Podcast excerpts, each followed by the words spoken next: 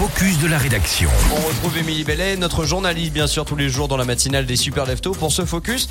On en parlait donc le festival Montagne en Seine fête ses 20 ans, 20e édition donc cette année on s'y intéresse dans ce focus.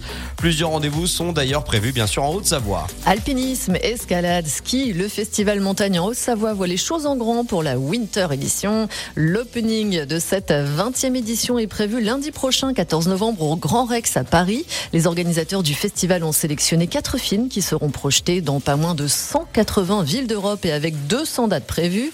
Vous pourrez donc largement en profiter. Du côté de la Haute-Savoie, rendez-vous fixé les 23 et 29 novembre à Tonon, le 24 novembre à Chamonix, le 25 à Salanches, le 28 à Archamps ou encore les 2, 12 et 17 décembre du côté d'Annecy. Émilie, on parlait de quatre films, et alors justement, quels sont les quatre films au programme? Alors direction l'Alaska en compagnie de Victor Delru, double champion du monde freeride et Sam Anamaten, skieur freestyle dans Freerider de Jérôme Tanon. Vous pourrez également voir Charles Duboulot s'élancer face nord des Grandes Joras dans De l'ombre à la lumière de Sébastien Montaz-Rosset.